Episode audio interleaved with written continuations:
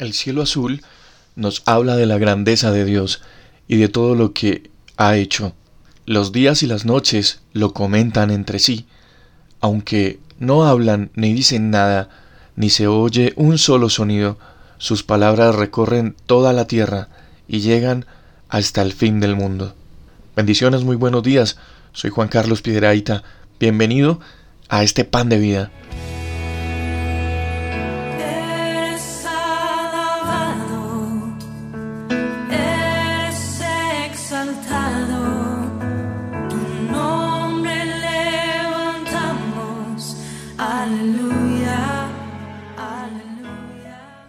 La lectura al inicio corresponde al Salmo 19. Vamos a hablar esta mañana de comunicación.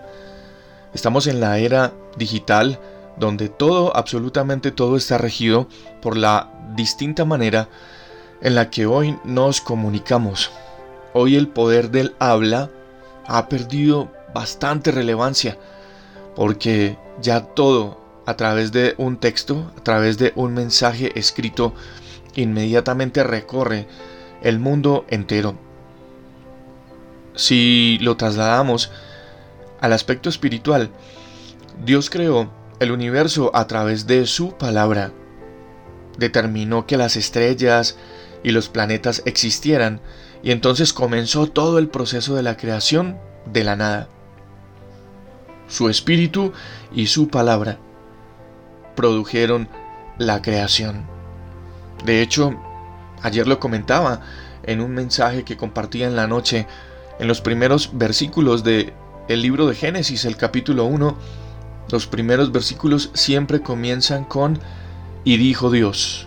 Y dijo Dios, hágase la luz, dijo Dios, hágase las estrellas, las aguas, dejando así establecido que tenemos un Dios que se comunica Luego de todo esto entonces Dios se dedicó a hacernos a nosotros.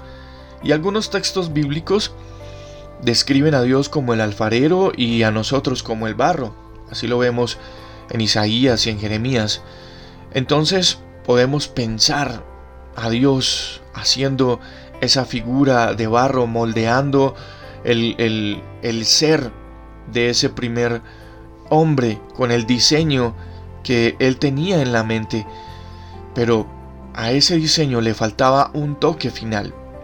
Y ese toque final fue soplar en su nariz el aliento de vida con el que esa primera figura se convirtió en un ser humano y con un toque especial de Dios.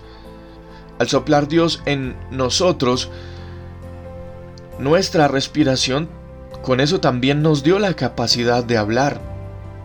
El acto de respirar nos mantiene vivos y es lo que usamos también para comunicarnos.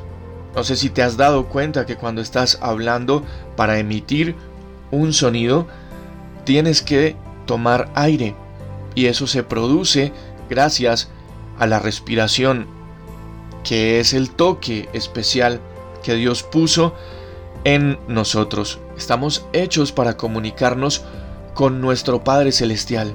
Piensa que todos los padres nos regocijamos cuando escuchamos los primeros sonidos de nuestros hijos, cuando están bebés, los escuchamos balbucear algunas sílabas, algunos sonidos y eso nos emociona.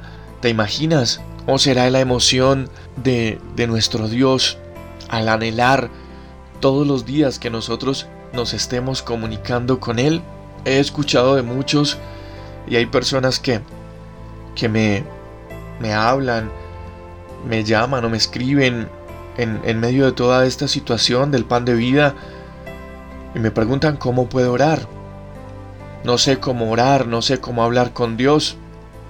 Si las palabras en medio de una necesidad, en medio de un deseo de comunicarte con Dios, no te vienen pronto, comienza por decir gracias. Respira profundo y solamente di gracias. Y a esa primera palabra únele por. Y en los momentos de respiración, de inhalar y exhalar, después de que digas gracias por, le vas uniendo cada cosa por la que tú crees y sientes que le debes dar gracias a Dios. Hasta que comience a fluir en esa conversación diferentes formas de terminar esa frase.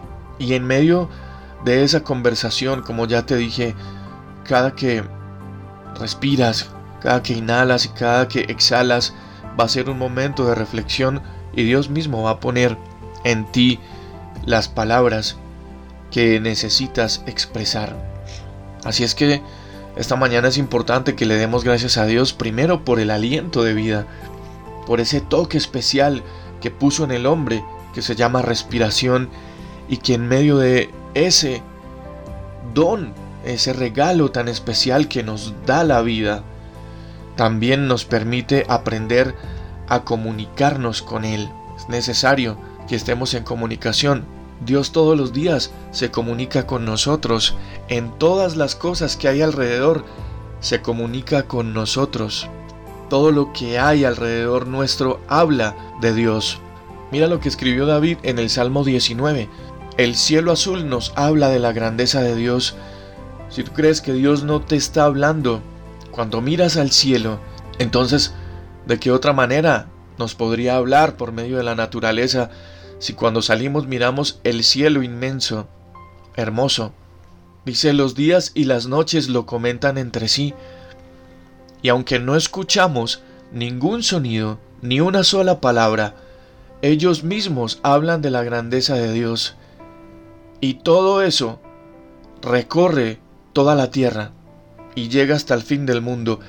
Eso nos habla David.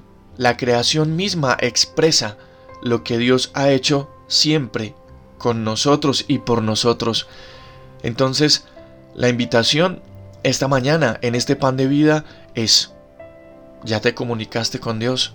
Hoy ya le pudiste expresar tu agradecimiento ¿Ya estableciste contacto con Él? Porque lo primero que nosotros podemos sentir cuando abrimos nuestros ojos es el aire para respirar. Y si podemos sentir el aire para respirar, significa que también podemos hablar y que Él está anhelando todo el tiempo comunicarse con nosotros y que nosotros nos comuniquemos con Él.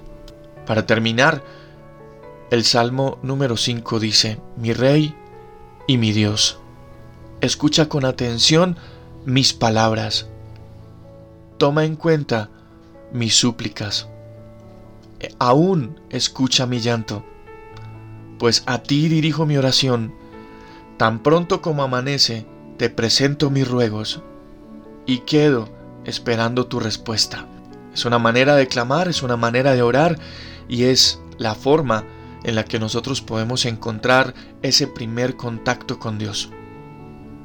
Así es que esta mañana, en el nombre de Jesús, este pan de vida te invita a comunicarte con Dios, porque Él ya puso en nosotros el aliento de vida, el motor para comunicarnos con Él ya está.